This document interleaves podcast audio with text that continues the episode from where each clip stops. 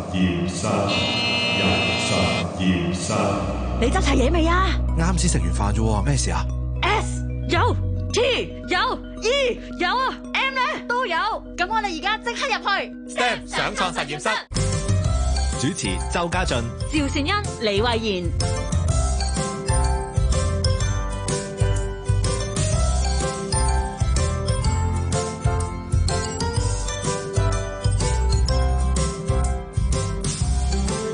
歡迎大家嚟到 STEM 上創實驗室我係周家俊。我係慧賢，我係趙善恩啊！哇，今日咧嗱，我見到兩位女拍檔咧，真係皮膚非常之好咦，啊！戴咗口罩扮咩啫？誒，但戴咗口罩都繼續睇到皮膚非常之好喎、近年呢，都唔係近年啦，好多年啦， 好流行呢一個咧激光啊，大家係今係日啦，係想俾啲咩優惠我？整個激光嘅咩脱班嗰啲係啊，啊？小係姐小 姐，激光去班而家做緊九折啊！誒，慧賢咧就冇呢啲班嘅，因為皮膚本身就冇非常係之啊咪？白唔滑使做激光啦，真係，喂，但係咧，我都有聽聞過咧，我啲朋友去做啦，嗯，激光嘅時候咧係會冇煙㗎， 我覺得好驚。即即係好似你燒肉咁啊，物係字好驚 咦但係佢個原理 suppose 係透過發熱咧去係打散咗你嗰啲嘅黑色素啦，哇真係然之後等佢可以自然超排熱力出咁樣體嘅外喎嘅喎，咁個皮係啊膚會唔會覺得好興啊？即係會唔會辣著所啊？以以往灼嘅傷激咁光嘅即係做咗治療嘅人咧，其實 suppose 佢哋係有段時間需要復 原㗎。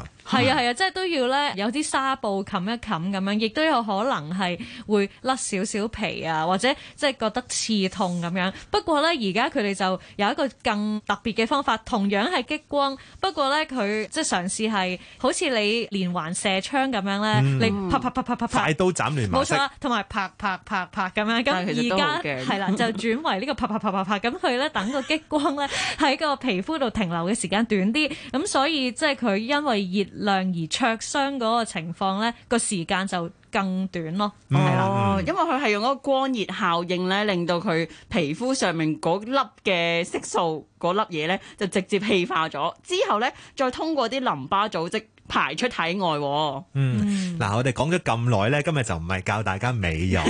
我哋係要介紹咧呢一種嘅科技咧，就叫做激光或者係叫做雷射啦。激光考下大家英文名係乜嘢先 Lisa， Lisa，係啊大家都知打啦你打啲人成日都咁講嘅？Laser 唔係一個，其實佢係一個簡稱嚟嘅啫，係佢咩有長寫嘅，啊 light ，Lisa，L，咯光啊係嘛啦係嘛，light 佢個全名就係 Light Amplification by Stimulated Emission of Radiation，係啦，可以外星話嚟嘅咦係喎呢，L A S E R 係喎，個，哦係佢中文又有全名㗎，叫做受激輻射增強光啊。係，哇我講翻一個即係幫你翻譯翻廣係東好啊話好。講翻人 話啦要。係，佢就話係由激發放射嚟達到光嘅放大作用，好似都係冇人知。哦嗯放大咗啲光，啊咪即係好似平時睇觀星嗰啲觀星筆咁咯。係啊，係啊強咗咯啲光。平時啲光咧會比較散啲嘅，係喎即係你電筒照出嚟咧冇咁即係叫做冇集 concentrate，中冇咁係冇咁集中啦。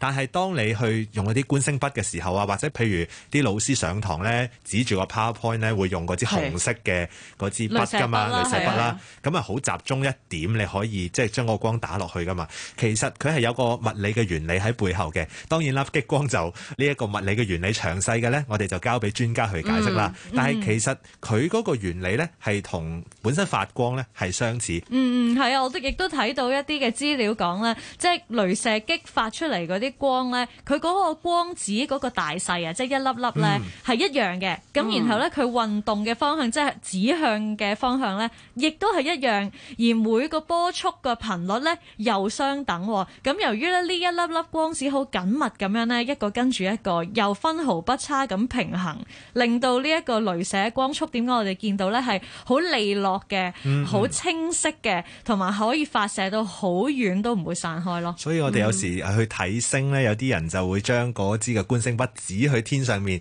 啊嗱，呢個就咩星座啦，嗰個咩星座啦，咁咧你就好容易就唔使手指指咧，就係望係下啊指佢都唔知邊度望緊邊一個啦。但係有啲如果係夜晚去影相影星空嘅人咧，佢就會怪你啦，因為點解？因為佢哋需要好多時間去曝光啊。係啊啊，係啊跟住你一破壞個星空咧，佢哋就就真係喺成個想破壞晒咯。係啊，即係佢哋嘅心血就會付諸流水，所以呢個都係有少少啲人講啦，就話官星嘅禮儀就係盡啊量咧係啦，都少用啦。哦，咁嗱，其實咧，雷射嘅功能咧，除咗係雷射筆啦，或者頭先嗰啲激光嗯生活上都成嘅日聽啊美容之外咧，喺雷射嘅雕刻啊，係咪叫雕刻啊？係或一者食黑咯，如果你有時會做啲紀念禮品啊係係啊啊係啊，你咪話啊最好刻個名、公司名嗰啲咧係啊，譬係如咯 USB 筆上面咧都會有啲黑啲名咧，就係用呢個雷射嘅效果噶啦。嗯有一啲人呢，嗱我上網睇一啲片啦，就買咗一部佢哋叫激光嘅切割機啦，咁啊翻到屋企嗰度，咁呢，佢哋就擺咗啲木板落去啊，咁就話啊我攞個圖案出嚟，咁我係一個 YouTuber 嚟嘅，咁我就寫低我個名啦，咁啊印一個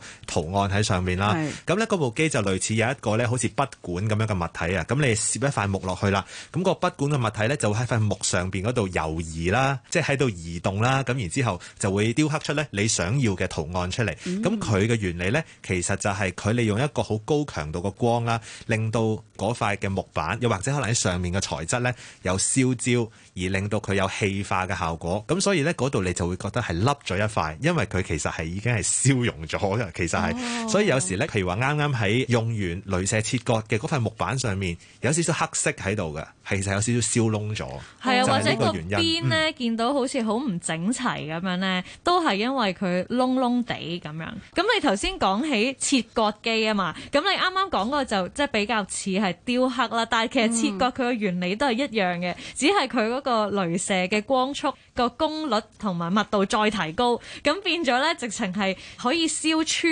嗰塊木板啊，譬如嗯嗯係啊，咁就可以割開佢啦。哦，咁頭先講到咧，雷射全部都好似係要加熱咗，令到嗰啲嘢去即係材料去氣化，然之後佢有有啲黑度咁樣。咁但係平時咧，我哋玩即係譬如寵物貓嗰陣咧，有啲雷射筆，咁佢咪燒親我只貓，會唔會真係佢咁強度㗎？會有唔同嘅。嗱，激光咧佢有幾種唔同嘅強度啦。嗱，一種咧就係類似咧超級市場咧嗰啲條碼器咧。哦，係啊，係啦佢都係喎。嗰啲其實就係好輕微嘅、好低能量嘅一種嘅激光啦。咁第二種呢，就會係一種中能量嘅激光啊，即係譬如原來喺課室上面呢，用嗰啲嘅即係雷射筆呢，嗰種係屬於中能量嘅激光啦。係咁啊，最後一種呢，就比較高能量啲嘅。咁佢嗰個傳輸嘅功率呢，可以去到五百個 MW 嘅喎。咁另外有啲再犀利啲，可能譬如係用於切割啊，甚至有時係手術上面，而家咪好興呢嗰啲叫做激光矯視嘅。係啊係係啦，啊咁咧佢哋個功率其實係可以非常之高，非常之高，啊係可以做到嗰種切割嘅效果。咁但係我頭先又講到呢個雷射切割啦，其實睇翻嗰條片啦，或者係睇翻其實我哋平時生活上面嘅產品咧，雷射切割係都幾精準嘅，即係嗯佢切割出嚟個圖案個邊個輪廓都係好好。咁所以其實都喺無論設計上啊、工業上啊，都已經係大量咁樣去應用㗎啦。哦，咁啊，除咗喺平時喺我哋日常見到啦，我覺得仲有一個成日都知道，但係又睇唔到嘅雷射嘅應用咧，就係喺車上面啦，嗯係啊就係測速啦。我呢啲揸車人士就最擔嗯心，即係原來，哎呀，我經過咗，又肉眼睇唔到，原來已經俾咧呢個雷射槍，彪打中 咗啊！發現咗我咧超速駕駛嗯超速駕駛。但係佢點解可以即係射一射架車就知道我即係超速嘅咧？嗱，首先雷射測速咧，你係見唔到佢個束光去打出嚟嘅喎。係啊，我唔知佢個係啦槍喺邊度射嗰支。真係唔知嗰喎，支呢個陣間都光可喎能要問下專家喎，即係點解有一啲嘅激光我哋可以見到嘅，有一啲我哋係見唔到嘅。第二樣嘢咧，我諗回答翻善欣嘅問題啦。我哋記得幾集之前我哋講呢個音波功啊嘛，係啊係又嚟啦，嗰嗰個 啲雷達啫喎，而家雷射喎咩？你係想講一啲樣 wafer 都係啊係？又係咧，即係佢發誒兩個信號出去啦，然之後就靠佢收翻嚟，因為佢光哦柱回彈嗰類回彈嗰個時間。哦，咁啊，透過去計算嗰個時間差，咁就可以知道咧嗰架車行得幾快，而從而知道佢究竟有冇超速啦。係啊，我仲知道咧，因為之前屋企要裝修咧，咁我見到個裝修師傅而家好勁噶啦，拉尺。其實我以前係好驚嘅，因為雷射咧車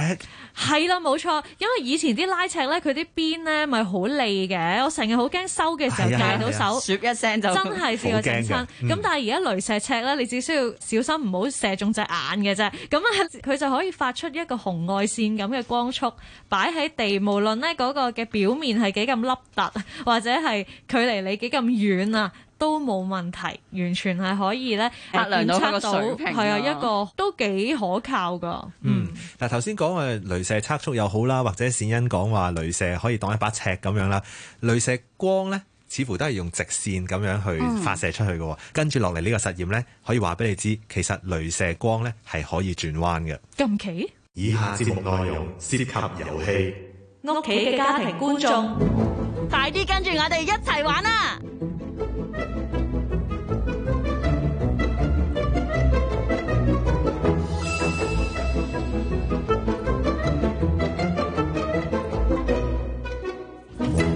好，今日入到嚟實驗室呢個環節呢，啲材料其實次次都嚇又差唔係水多咯，啦又。係水。又係水樽啦又係水樽，仲 有誒有一支雷射筆喎。係係啦，同埋有一支筆或者鉸剪都得嘅，係啦係。咁咧水咧就要用另一個杯裝住先。咁而咧家冇到啦，佢係唔哋好倒落去住啦，係啦。咁咧，首先咧就大家喺嗰個膠樽啦，而家有個膠樽，平時飲礦泉水嗰啲係咧，嗯係啦，咁啊可以開一個窿仔先啊，咁啊用筆去開又得，用鉸剪開即又係得吉穿佢啦。係咪啊慧賢幫我啊？OK，開個細窿咁啊，其實係等啲水陣間倒咗落去之後可以流出嚟嘅。咁跟住呢，就可以將嗰個杯嗰啲水呢倒落個膠樽嗰一度。咁啊記住呢，阿慧賢都可能幫我用隻手揞住嗰個窿啦，我真係冚滿塞住佢嘅先，塞住倒先落去嘅千祈唔好俾佢流出嚟啊 OK，。好啦，嗯倒過咗個窿噶啦，已經啊，好快手啊！係好，跟住呢個時候呢，善欣就幫我攞一支嘅雷射筆啦。 OK，咁啊，照住嗰一樽嘅係咪呢個水掣？係咪呢個掣？啊，有啦，係好啦，係有啦 OK，嗯嗯嗯，我撳住咗噶咯喎，撳住咗，好。咁我即係射穿，即係點講啊？誒，射我手指對準喎對準嗰啲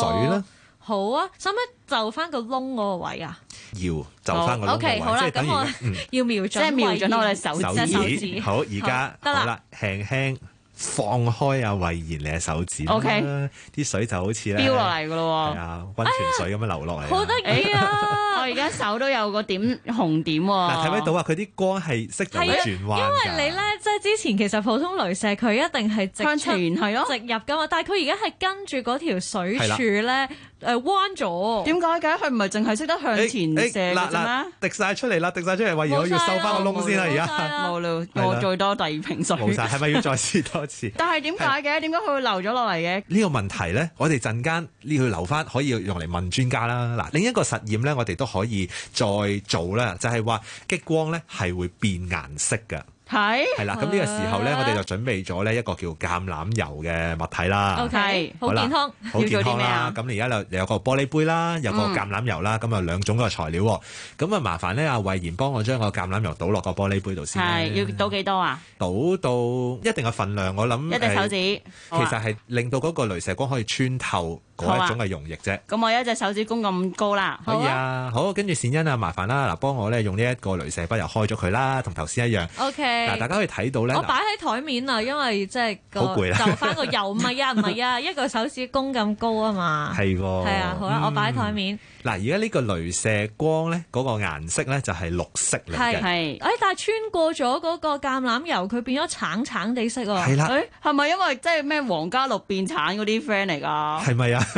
即係紅加藍變紫咁樣㗎？呢個係絕對係同佢嗰個物質有關啦，個原理未必係咁簡單嘅。呢個時候，我哋就請出我哋嘅專家出場啦。我哋有請。專家教路。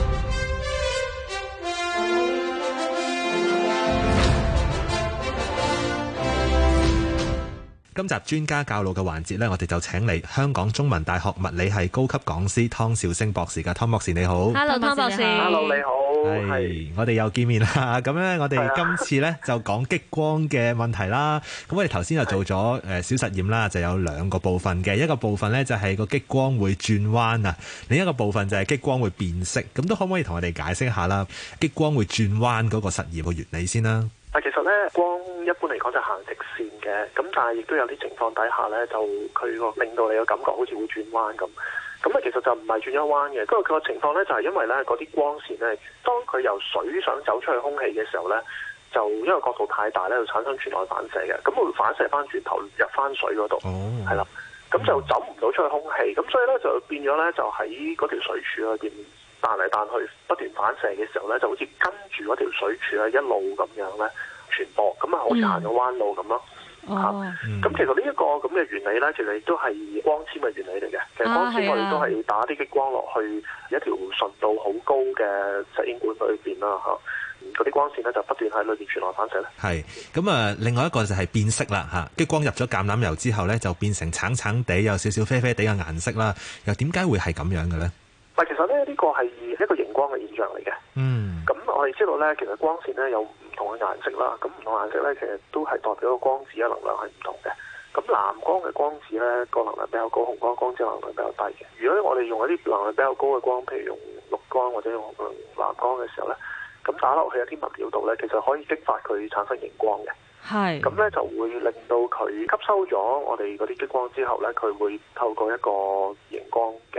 反應咧，係將佢放射翻出嚟嘅。咁但係放射翻出嚟嗰支嘅顏色咧，就可能會比原本嗰隻嘅激光個能量係低啲嘅。譬如我哋可以用紫色嘅激光啦，我哋可以咧呃產生呃誒一啲熒光啦，嗰啲熒光可能係綠色啦，或者咧可能係紅色嘅。咁喺呢個情況底下咧，如果你話橄欖油咧，佢裏邊有啲葉綠素嘅。咁呢葉綠素咧，當佢吸收咗綠色或者誒、嗯一啲藍色激光之後咧，佢會產生熒光咧，就會放翻啲橙黃嘅光出嚟嘅。咁我啊一開始咧，家俊都有問到你啦，即係話其實激光佢本身嗰個原理係點樣嘅咧？即係誒，因為其始終佢雖然都係光啦，但係就同我哋平時接觸到嘅太陽光啊，或者電筒射出嚟嘅光咧，係有啲唔同嘅喎。我哋可以想象好簡單嘅一個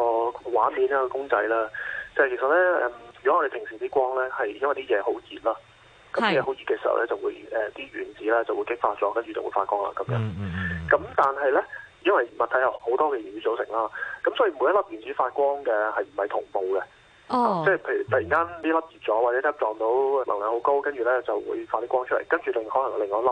咁大家就唔係同步嘅，咁同埋啲光線咧就四方八面咁樣散開晒嘅。嗯，係咁激光咧其實係一種受激嘅發射嚟嘅，咁我哋叫做 simulated emission 啦。嚇咁，咧簡單啲嚟講咧，就係話咧嗱，當激光有一個發光嘅媒體啦，咁呢個媒體咧，如果佢有啲原子係受咗激發，跟住咧佢放光嘅時候咧，佢會刺激到隔離嗰個原子咧，亦都會同時會放光嘅。嗯嗯哦咁，所以咧，呢啲原子一個一個一個咁樣去激發到對方發光嘅時候咧，佢哋嗰個射出嚟嘅光線咧，即係嗰個形狀嗰波波出嚟，咁大家同步咧，就會咧互相去增強咗。嗯咁就變咗咧出嚟嗰啲激光咧，第一樣嘢就係佢單色啦，即係佢唔會有好多種唔同嘅波長或者唔同嘅顏色啦。第二樣嘢咧就係佢好集中嘅激光，通常誒、呃譬如你攞住支激光筆咁啦，其實個能量唔高嘅喎。可能都係誒、呃即係幾十毫瓦咁樣，或者幾毫瓦，甚至幾毫瓦。咁其實佢能量，即係相比我哋平時用嗰啲器具嚟講，真係好低嘅。哦係但係個問題咧，就係、因為佢咧個光嘅能量咧係好集中啊，佢可能集中到咧係喺誒個光點咧個半徑咧只係得一兩毫米咁樣，咁所以你如果佢射落隻眼嗰度咧，可能就會令到隻眼咧就個視網膜咧就受損。嗯，湯博士又想問下咧，點解有啲激光咧係可以見到，就好似呃誒啲觀星筆咁樣啦，但係有啲激光咧就見唔到，就好似嗰啲雷射槍去測車速咁，點解有啲見到，有啲見唔到嘅咧？哦，其實呢個咧就同光嘅波長有關啦。咁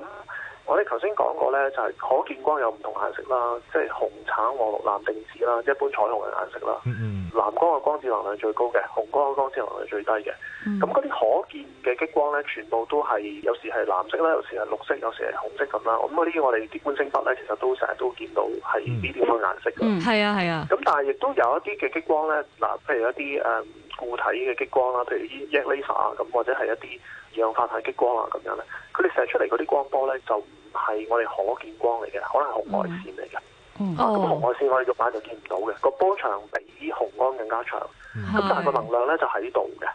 嗯誒、呃甚至乎咧，譬如一啲高能嘅呃二氧化碳激光咧，對紅外線咧，就能量高咧，佢可以叫佢做切割都得嘅，因為個能量喺度。頭啊頭先我都聽到有幾個關鍵字啦，一個就係大家好同步嘅，咁然之後呢，佢個能量係好集中嘅。嗱，激光我哋就喺節目裏邊都有探討有唔同嘅用途啦，咁譬如雷射槍咁啦、觀星筆啦，甚至有時可以高能量度可以切割。我感受到啦，即係我我唔係好知背後嘅原理啦，但係我知道係有好多唔同嘅強度嘅。佢會唔會話可以粗略咁樣喺科學上面有個分類方法，就係話啊，大概會分成邊幾種嘅強度，咁每一種嘅強度啊可以用嚟誒、呃做啲乜嘢啊咁樣呢？咁樣嘅，其實咧，如果你話分強度咧，其實都有一啲等級之分嘅，即係譬如我哋平時用嗰啲誒叫 laser pointer，就可能要嚟上堂 老師我哋嗯上堂 啊用啊嗰 PowerPoint 啲啦係咯，咁嗰啲就會比較低啲咯，即係我哋用毫瓦嚟度個激光嗰個功率啊。咁通常嗰啲咧就喺五毫瓦以下嘅。嗯如如果你唔好彩唔小心掃過隻眼咧，都唔會好容易造成個視網膜受傷嘅。係係咁係但係如果有啲嘅雷射筆係喺我紅眼以上嘅話咧，我哋叫做三 B 級嘅激光嘅 device 咁樣。嗯咁嗰啲咧就有機會咧，就係由五毫瓦去到誒五五百毫瓦咧，就三 B 級。咁三 B 級咧就，如果你唔小心掃嗰隻眼咧，其實咧有機會就已經可以造成一啲視網膜嘅損傷。咁、嗯所以一般建議咧就係、如果我哋平時使用，譬如喺學校做實驗啊，我哋可以用三 A 級啦，即係五毫瓦以下嘅。嗯咁如果想用觀星筆嘅話，個能量可能就高啲啦，可能至去到誒三三 B 級啦。嗯咁如果去到係五百毫瓦以上嘅話咧，就開始咧就真係好危險啦嗰啲。咁如果你話即係打落去會有呢啲嘢，譬如啲報紙會燒着啊嗰啲咧，嗰啲可能咧就已經去到差唔多一千毫瓦咁、哦或者甚至以上。咁有啲手持嘅 laser pointer 咧係誒有一啲係好危險嘅，咁可能個能量好高，可能去到幾千毫瓦咁樣。哦咁嗰啲咧基本上一打落去嘅時候咧，啲嘢已經燒着㗎啦， 咁就嗰啲就非常之危險啦。係啊，嗯我都諗起啲電影係 嘛，嗰啲激光劍， 原來真係可啊以殺到人。不 過而家好似未研發到。嗯，明白晒啦，湯博士啦。今日咧專家教路嘅環節咧，就係我哋有呢個湯兆星博士啦。咁佢就係香港中文大學物理系高級講師嚟嘅。Thank you 晒，湯博士，唔該唔該你。你好唔好係好啦，嗯拜好拜。好拜拜我哋之後再傾啦，嗯拜拜拜拜。咁啊，聽完咧博士講之後咧，我哋對呢個激光又多咗少少嘅認識啦。嗱，咁我都可以總結一下啦。其實激光咧就主要有一啲嘅特性啦。第一咧就係激光咧，佢係單色嘅，佢係只會產生一種波長嘅光啦。咁佢同普通光唔同，你知道太陽光啦。嗱，我哋嗰陣時做一個折射嗰一集嘅時候就知道係啊係啊啦，佢會色散噶嘛。其實有好多種唔同嘅顏色，所以佢先會散咗出嚟啦。但係激光咧就只有一種顏色嘅啫。咁另外咧就係激光咧嗰個光速係好狹窄啊，所以咧佢嗰個能量係好集中，因為佢唔會散射開去啦。係啊，同埋即係如果你話，誒、哎可能會灼傷皮膚啊咁樣，其實咧都真係可能需要相當長嘅時間，兼好近距離咁樣照射咧，你先會 feel 到啊。嗯，咁嗱，今次咧我就可以同我啲姊妹講，佢哋平時可能嗰啲激光美容啊，個原理係點解？原來係因為嗰啲激光有一個光熱嘅效果，然之後咧就係、令到佢氣化，先至有出到煙嘅。嗯嗯，咁 even 咧有時啲朋友講話佢皮膚上譬如可能有一粒突出嚟嗰啲叫油肉瘤啦、油仔啦，激光呢種技術咧係可以幫到佢去去除嘅。咁啊，激光咧真係有睇到嘅，又有睇唔到嘅。不過咧，都已經係融入家中，融入咗我哋生活好耐啊！今日終於見到佢嘅真面目啦。嗯，咁我哋咧今集 STEM 上創實驗室嘅時間亦都夠啦，咁啊希望咧大家聽完之後都可以獲益良多啦。咁下個禮拜同樣時間，星期日晚八點半，香港電台第二台有我慧賢家俊善欣，一齊主持嘅 Step 上創實驗室下個星期我哋再見啦，拜拜。拜拜